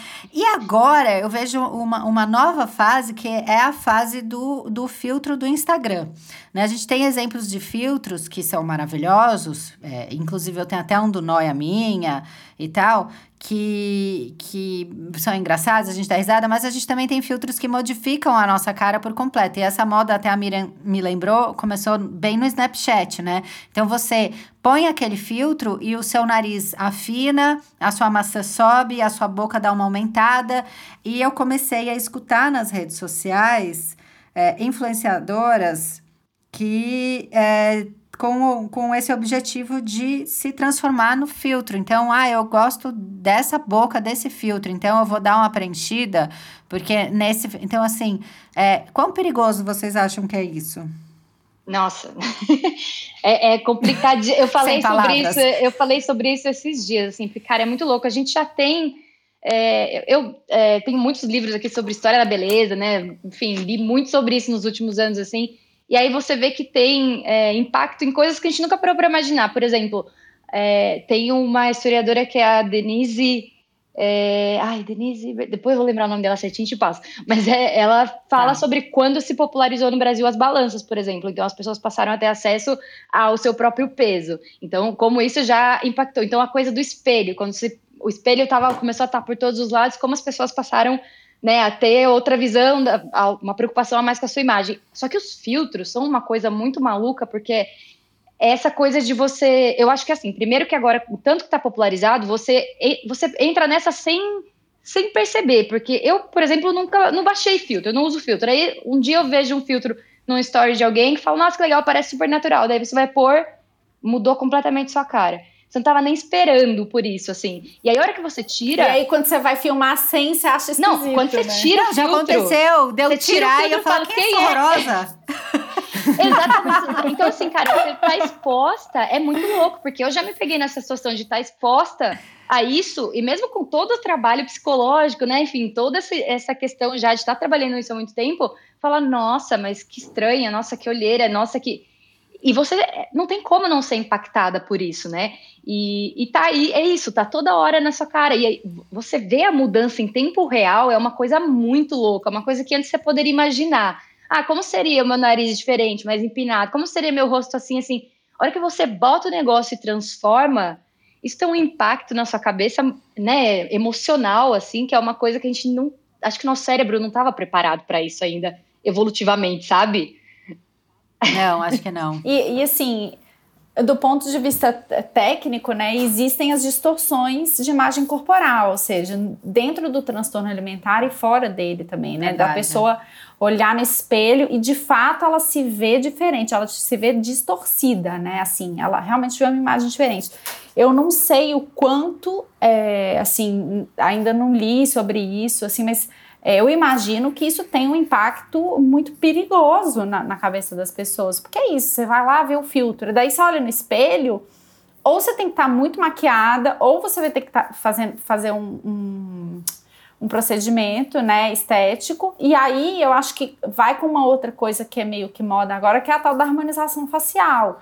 Então, assim, eu me lembro, eu moro aqui em São Paulo, mas eu sou de BH. E eu me lembro quando abriu a Farm. Pode falar o nome de loja? Pode, tudo. Aqui nós que manda. Quando abriu a, quando abriu a Farm em BH, todas as meninas, tipo, de escola particular e etc., né, o, o, o, privilégio branco, usavam farm. Então era muito engraçado, porque já nas festas estavam todas as meninas de roupa igual. Agora, além de estar todo mundo de branco e bolsa Chanel no Réveillon de Trancoso, tá todo mundo com a mesma cara. É. E aí, não é? E se você não tá, você tá de filtro. Então, imagina o impacto disso numa mente em formação, porque, né, a Miriam, por exemplo, com 12 anos, gente, você ainda não sabe nem, sei lá, você não sabe nada da vida.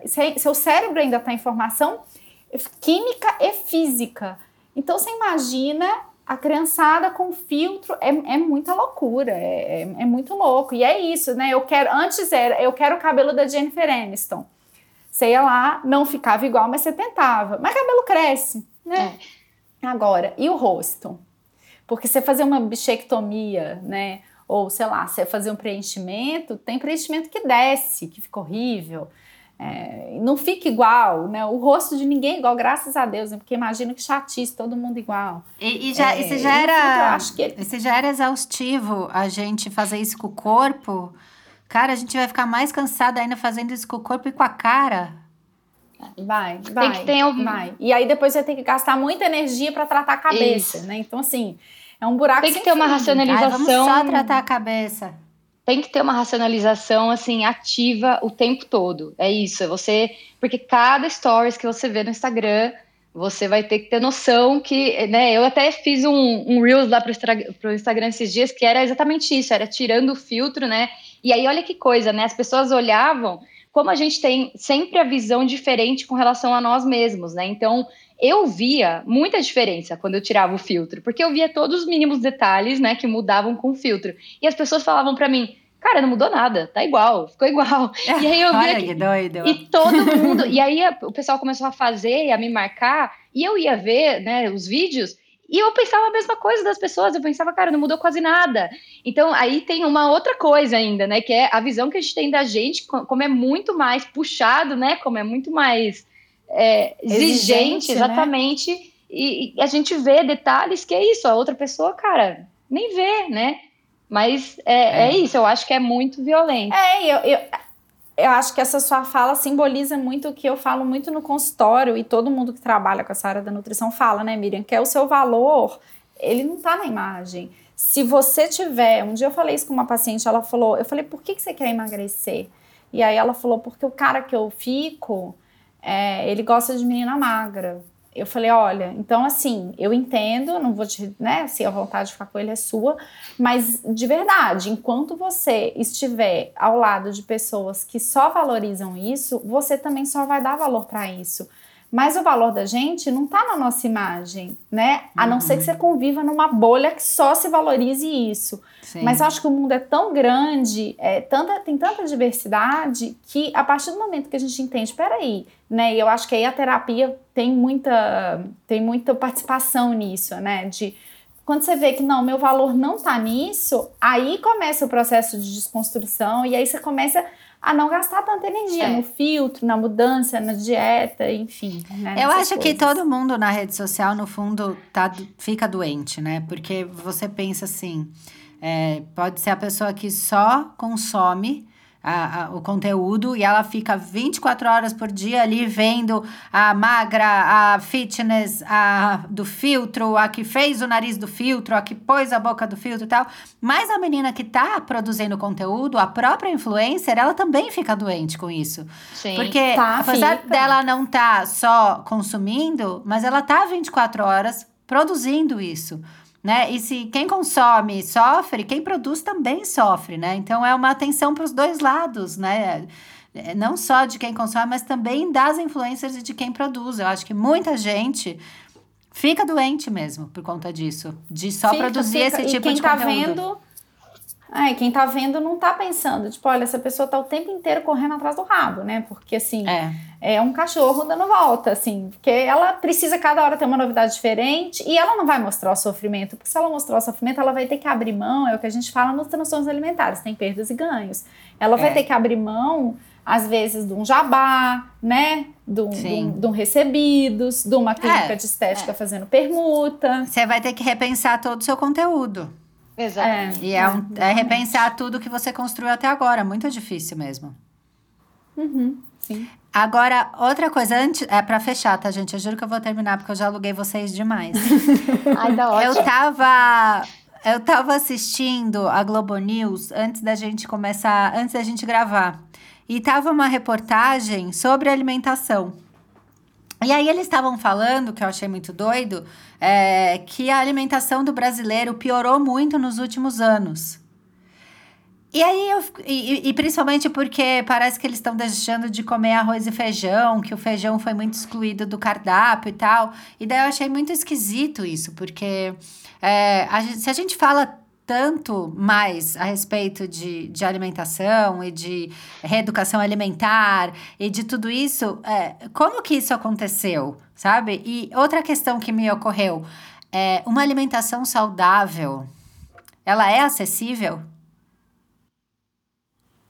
Então, nossa, essas são duas, duas coisas, né? Um pouco difíceis. Eu acho que o ponto do alimentação do brasileiro piorou é, tem vários fatores, né? É, a gente não pode generalizar porque a gente é um país majoritariamente muito pobre, né? Então as pessoas não têm segurança alimentar mesmo, é, não é fácil.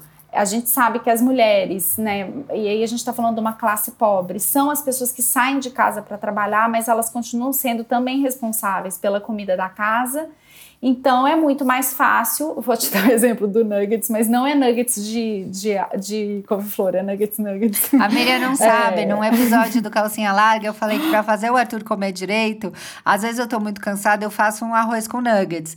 Mas quando eu quero que ele coma direito, eu, eu invento outros nuggets. Então o bife é nuggets de carne, o brócolis é nuggets de brócolis. e ele come, entendeu? Então funcionou. Então não é esse nuggets, é o nuggets, nuggets, porque é muito mais fácil do é. que fazer arroz e feijão, gente. Isso é lógico, entendeu? Assim, é muito mais fácil você colocar uma. E, e às vezes é mais barato, não porque a gente não considera o custo do alimento. Tem o custo do gás, que para as pessoas é muito caro, tem o custo da luz. Então tem vários fatores, né? É, então, a alimentação do brasileiro vem piorando por isso e existe uma inundação, assim, uma uma pressão mesmo de consumo de alimentos ultraprocessados. É, saiu na New York Times, eu acho que há dois anos atrás, uma reportagem das grandes empresas produtoras de alimentos ultraprocessados, como elas se infiltram nessas regiões que às vezes não tem nem água potável. Então, é, se você pensa num dado do IBGE, né, sei lá, se é um dado do IBGE, se é um, um dado de, uma, de, uma, de um instituto grande, ele vai medir a totalidade aí brasileira, que é uma, uma, uma população sem acesso ao que a gente chama de segurança alimentar. Então, sim, agora, falando da camada muito privilegiada, é, eu acho que existe o movimento da dieta atrapalha muito, porque ao invés da pessoa comprar na feira, ela vai comprar no mundo verde, uhum, né? Sim. Então, ela vai comprar produto muito mais industrializado do que é, ela compra na feira arroz, feijão e etc. Então, acho que tem várias nuances disso, mas de fato a alimentação piorou. Agora, é, se uma alimentação saudável é acessível, eu acredito que sim, desde que é, você tenha que considerar todos os fatores. Se a pessoa tem tempo para cozinhar, se ela tem alguém para dividir essa responsabilidade, porque não é responsabilidade só da mulher, né? Mais de. de, de é, a carne, por exemplo, é um produto muito caro no Brasil, fruta é muito caro no Brasil. É, mas se você procurar, é, na, no caso da fruta, coisas sazonais, você consegue um preço melhor. Né? É, se você for nos grandes distribuidores, então no Ceasa da Vida fazer uma feira, você consegue comprar muito mais barato do que a feirinha da, de Pinheiros, né? Assim, então é acessível, sim, você consegue uma boa alimentação, porque alimentação saudável é coisa que nasce da terra, né? Tipo uhum. arroz, feijão, etc. Dando sempre espaço para os refris da vida, para pizza, pro, pro, pro sanduíche, porque isso também faz parte de uma alimentação é, saudável. É, você também, ali. assim, você não precisa também ficar igual uma louca querendo fazer a sua própria batata palha, porque eu acho que também isso, né, beira um absurdo, assim, é meio incompatível com a vida. Você Sim. pode, né, fazer outras coisas. Eu fiquei pensando Mas da é quarentena, se, se a alimentação das pessoas melhorou, porque a gente ficou mais em casa, né? Quem, enfim, os privilegiados que passaram a quarentena em é. casa. E, e, cara, pedir delivery é caro, né? Eu no começo. É caro. Eu fui nessa, falei, eu não sou mas, boa de cozinhar. Mas as pessoas. E comecei a mas pedir. As pessoas pagam caro Cara, mas chegou meu As cartão. caro pelo conforto. Mas chegou meu cartão, eu olhei, tipo quando você fica pedindo Uber, achando que você não tá pagando. Eu falei, não, não é possível que eu gastei isso. Não foi eu, esse cartão está clonado. Aí você fala, ah, eu pedi essa, realmente essa comida. Então, ah, essa tem, aqui fui tem, eu. Esse... Aí eu comecei a cozinhar, porque eu falei, a gente ganha, é. me, né, trabalha menos, ganha menos no menos, período de quarentena. Você vai gastar mais com comida? Não, você vai começar a cozinhar. Então eu fiquei pensando, será que as pessoas começaram a cozinhar e estão comendo melhor? Então, Cami, tem os, tem os dois lados. Isso foi bem curioso que eu ouvi assim nos atendimentos. Teve o lado das pessoas que melhorou muito a alimentação porque comiam muito fora, porque pediam muito delivery, comiam muito na mesa do escritório, hum, é, tá. enfim, comiam um dia inteiro. Então, pessoa que trabalha em, em empresas de tecnologia, Facebook, Twitter, etc., né, tem muita comida esses escritórios. Então, comiam muito e melhoraram. Mas tem as pessoas que ficaram muito ansiosas, as pessoas que não sabem cozinhar é, e tem condição de ficar pedindo delivery, que pior, a ansiedade de ficar dentro de casa comendo e tal, não sei o quê. Então, pior, então tem os dois lados, assim. Verdade. É, foi muito curioso, porque eu achei que todo mundo ia enlouquecer e surtar. Né? Porque é, um, é uma situação sem precedente, ainda tem um fator político que, assim, as pessoas realmente estão loucas. É, então tudo contribui, sabe? Mas foi muito engraçado porque eu me surpreendi muito com algumas pessoas que melhoraram demais a alimentação. e que eu acho que vão levar isso para frente. De alguma maneira elas vão tentar se adaptar, porque hoje o que eu vejo é que cozinhar, assim, eu sou a maior defensora, mas que é aquela coisa assim, ah, eu não vou perder tempo no fim de semana para cozinhar. As pessoas não entendem que não é perder tempo, é ganhar, né? É investimento. É verdade. E aí você quebrar a ideia de que alimentação saudável é chata e é só dieta, te aproxima de cozinhar, de até de pensar na hora de pedir um delivery e aí sim melhorar a alimentação, né? Comigo aconteceu duas coisas. Eu notar que eu tenho algum talento que eu achei que eu não tinha, até por preguiça, talvez. É, e também é, realizar quanto custa as coisas, sabe? Tipo, nossa, se eu tivesse pedido isso no restaurante, eu teria gastado não sei quanto. Mas olha, eu comprei aqui, dá pra fazer 10 é. pratos. Então eu fiquei com essa noção, que eu acho que eu não tinha Não, muito. e você falou isso do. Você falou do Arthur, eu acho que talvez você vai ver uma evolução na alimentação dele nesse momento. Porque quando melhora a alimentação da família, dos cuidadores, das pessoas que estão ao redor, é, quando a gente se engaja e ele vê que é interessante, que a mamãe está cozinhando, etc., a criança muda a alimentação dela. Então, Marina, muda, sabe por quê também? Olha que loucura, porque quando eu começo a cozinhar em casa, abre o apetite dele, porque fica o cheiro de comida cheiro, pela casa. Sim. Sim, eu nunca tinha me é. tocado disso. E quando eu peço só um delivery, ou sei lá, faço um queijo quente, uma coisa assim, não faz isso refogado, sabe? O cheirinho de refogado, que é o melhor cheiro do planeta, é, né? É, do, é. De fazer arroz. Criança, eu não, eu, eu não Aí sou, ele come é, melhor. Eu não, sou, eu não sou nutricionista infantil, mas eu, eu falo sempre que eu não atendo a criança, mas eu adoro atender as mães das crianças, porque geralmente elas têm questões e eu fico falando, não Ah lá, já tem eu aí. Eu vou, hein? tá vendo? Já tem uma. Eu tô na então, fila. E é isso. Porque a criança, ela come muito por imitação também, né? Então ela vê a mãe cozinhando por interesse, por curiosidade. Então é isso. Se as pessoas ao redor melhoraram a. Então você imagina o contrário, voltando lá no começo da conversa. Se você tem uma criança em casa e você fica o dia inteiro fazendo dieta, falando dieta, subindo na balança, é... descendo na balança. Nossa. Ai, tô gorda, eu tô. A criança vai crescer com isso e ela vai repetir, entendeu? Hum não tem jeito. É, teve, tem uma um outra. Episódio... Fala, Biri. Desculpa, tem um comentário só porque a gente, falando de comer melhor né, na quarentena, acho que de novo volta naquela coisa para mim, né? Dentro dessa, dessa visão do transtorno alimentar, eu recebo muita mensagem sobre isso, da questão é, da saúde mental relacionada à comida, de novo, né? Porque eu, por exemplo, recebi muita mensagem, eu perguntei se as pessoas estavam comendo mais, estavam tendo mais compulsão, por exemplo. E muita gente me respondeu o contrário, falou: não, eu não tô conseguindo comer porque eu não tô bem, né? Então eu tô muito deprimida, não tenho fome, não tenho apetite. É, e aí tem o outro lado, tem quem começou, quem ficou muito angustiado, né, com esse tempo em casa, enfim, com de repente o trabalho que não tá igual, e começou a buscar, ah, vou aproveitar esse tempo então para fazer uma dieta dentro da quarentena. E aí entrou nessa situação de restrição dentro de um momento emocionalmente muito difícil e, e, causou um problema, né? E a gente estava falando de comer bem, uma outra coisa que eu estava pensando quando vocês estavam falando era é, quando a gente fala muito sobre dieta o tempo todo. Para mim, por exemplo, por muito tempo comer uma banana era fora da dieta.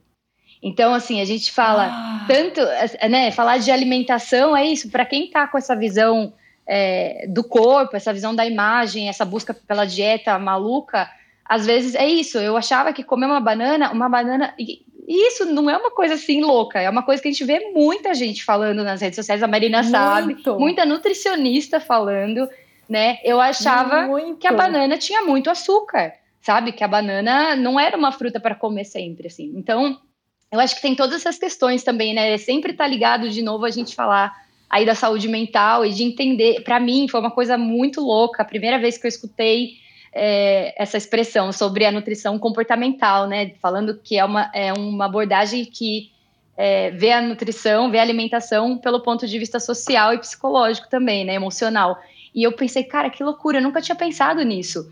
E, e é uma coisa muito louca, porque aqui, por exemplo, na quarentena, um dos melhores momentos é, assim, de apoio emocional mesmo para mim e para o meu companheiro tem sido cozinhar juntos e, e comer juntos, os momentos de, de comida mesmo. Então, é, é, um momento, por exemplo, que eu não teria se eu tivesse naquela fase, que eu não tinha, né? Durante todo aquele tempo não tive. nessa obsessão pela dieta, você perde momentos que, cara, são emocionalmente nutritivos, sabe? Que são fazem bem pra Sim, gente verdade. de muitas formas, né? E, então é isso, esses momentos, as pessoas que começam a fazer dieta, por exemplo, começam com uma encarnação no meio da quarentena, eu fico sempre pensando, sempre que a gente faz aqui uma coisa junto e faz um jantar, assim, faz uma coisa gostosa, eu penso, cara, olha que momento legal que tá me, me apoiando, tá sendo assim um suporte para mim emocional e que eu não teria, né, se eu tivesse nessa noia. Miriam, você é demais. Eu fiquei emocionada, tô aqui quase chorando, juro por Deus. Eu sabia que eu ia ficar emocionada nesse episódio, porque, cara, é, eu divido um pouco do meu dia a dia e das minhas noias semanalmente aqui nesse episódio. E eu acho é, uma coisa tão linda e tão um trabalho tão legal e tão especial você dividir com a gente nas redes sociais tudo que você passou, que eu sabia que eu ia terminar esse episódio chorando. Ai, cara, abraço, abraço virtual. abraço virtual. Então, eu fiquei muito, muito feliz que vocês duas toparam. Acho que foi a melhor combinação de, de dupla que eu poderia ter feito, aí me achando um pouco. E eu acho que ficou um episódio muito legal. Eu espero que ele chegue ao maior número de pessoas possíveis, porque é, esse trabalho que vocês duas fazem é, de, de mostrar esse. de alertar né, os perigos e mostrar o lado legal e o lado importante da alimentação, é, eu acho que é um trabalho mais do que necessário no, nos dias de hoje. assim. Então, além de fã. É, eu eu tô, queria parabenizar porque acho que foi um dos melhores episódios do Noi, assim. Muito obrigada mesmo. Ai, eu, eu que agradeço, cara. o papo foi muito gostoso. Eu sou super Noia. então é. eu fiquei assim nossa, eu já maratonei, eu escutei todos, não tem nunca. Cara, eu me sinto muito, eu me sinto muito tiazona, assim, porque eu sou atrasadíssima né, no rolê do podcast, assim, eu preciso pegar. Nossa, então faz maratona. É calcinha larga e noia. É assim, quarta é calcinha, quinta é noia. Olha lá, ela já fez. Ela não... Eu não preciso nem fazer Pode o final do episódio, porque ela já fez o meu encerramento, entendeu? Começa Quarto. pelo da hipocondria, que é uma. Começa pelo da hipocondria, que é o melhor de todos. É o mais eu, engraçado. Cara, depois é desse, muito óbvio. engraçado. Então é isso, Cami. Você vai ser a minha introdução ao mundo do podcast, assim. Porque eu, eu tô atrasada. Tá, vai lá, você vai, você vai gostar. e agora é aquele horário lá, aquela hora que eu falei para vocês, que é a hora do vender o peixe. Então, passar os arrobas, se tem algum projeto, se participou de algum ca canal do YouTube, qualquer coisa que tiver que divulgar, é agora. Inclusive, se vocês quiserem divulgar algum tipo de material de leitura, de pesquisa, outros perfis de Instagram, fiquem à vontade. Quem que quer começar? Vai, Marina. Eu? então tá. Bem, o meu Instagram é arroba não conto calorias. Tem o blog que tá parado por motivos de bebê. Então, tem bastante tempo que eu não escrevo, mas ele tá lá, tem muito texto legal. E eu vou entrar pro mundo do podcast. Então, Eba! Esse... Olha lá! É, eu não sei, eu não sei quando esse se vai, se já vai estar tá no ar, mas é tipo essas semanas aí próximo. Então vai ser Não Conto Calorias também o podcast. E queria dar uma, uma dica aí, se tem alguém que está com, né, tá com sofrimento agudo com questões alimentares, é, eu recomendo muito entrar no site do Genta, que é um grupo especializado de nutrição e transtornos alimentares, tem uns textos bem legais. Tem o site da Astral também, que é a Associação de Transtornos Alimentares. Para quem não tem transtorno também, mas quer ler, eu acho que são duas coisas legais, mas de maneira geral é não conto calorias, blog, Instagram e podcast em breve. Ai, amei a novidade. Agora eu. é, você. Ah, o meu tá concentrado tudo ali no Instagram, né? Eu tô muito dedicada. Aliás, já faz um tempo que eu tô meio devagar ali no Instagram, que é uma decisão consciente para a minha saúde mental mas também por, por conta da questão do livro, que eu estou já há alguns anos, um livro aí que tá difícil de parir, assim, porque é, é, é um mergulho ainda mais profundo na história, então foi é muito louco, foi quase um segundo processo de terapia, assim, escrever esse livro. E... Sempre é. Eu escrevi é. no, no puerpério. Eu só entendi o que estava acontecendo no puerpério porque eu escrevi a respeito do puerpério. Cara, é, é muito, muito louco. Escrever. É muito louco, é. assim. Aí eu comecei achando que ia ser uma coisa e ele foi se transformando, ganhando vida e foi me mudando o meu caminho, assim. É muito maluco, assim. Mas aí tá tudo lá no Instagram, né? M Botan. E eu queria, já que a, a Marina falou os sites todos aí dos transtornos alimentares, eu queria dar uma dica que eu até deixei num vídeo meu é, uns tempos atrás, que é de uma iniciativa que acho que é do Google, mas é um site chamado mapasaudimental.com.br. Não sei se vocês chegaram a ver, né? Que tem. Eu vi. Isso, é bem legal, é para conectar, enfim, tem ali tem possibilidades de você, você pode encontrar atendimento gratuito, atendimento social, né? que acho que nesse momento principalmente está sendo bem importante. E sempre muita gente me escreve falando: olha, putz, eu teria muito que fazer terapia, adoraria, mas não tenho condição, né? Então, tem vários desses projetos, né? Mas é, esse é um que eu vi que está bem organizado ali, tem várias opções. Então, quem estiver precisando, entra aí, procura, que provavelmente vai encontrar alguma coisa aí perto. E é isso, e desejo todo mundo muita, muita luz aí nessa, nessa quarentena que está longe de acabar pelo jeito muita paz aí, Sim. muita comida boa pra gente aguentar essa, esse terremoto aí, né? Nossa, é uma loucura, porque cada mês que passa a gente é, tá, vamos aguentar aí mais um. E a gente já tá indo pro sexto mês. E é uma loucura, enfim, grandes guerreiros por aí. É, muito obrigada, meninas. Obrigada você que escutou a gente até agora. Vai lá comentar o que você achou do episódio no arroba é noia minha. Me conta se você amou ou se você adorou demais, porque não tem outra opção. E não esquece dos recados que a Marina já deu, tá? Toda quarta-feira tem calcinha larga, toda quinta-feira tem novo É Noia Minha. E ela só esqueceu de uma coisa que eu vou pegar no pé dela, que toda sexta-feira tem newsletter, tá? E pra se inscrever, o link está lá na ah, minha bio. me cadastrei ontem. Olha lá, é uma nova, uma nova associada ali. Não, eu sou uma stalker, assim, total. Maravilhosa.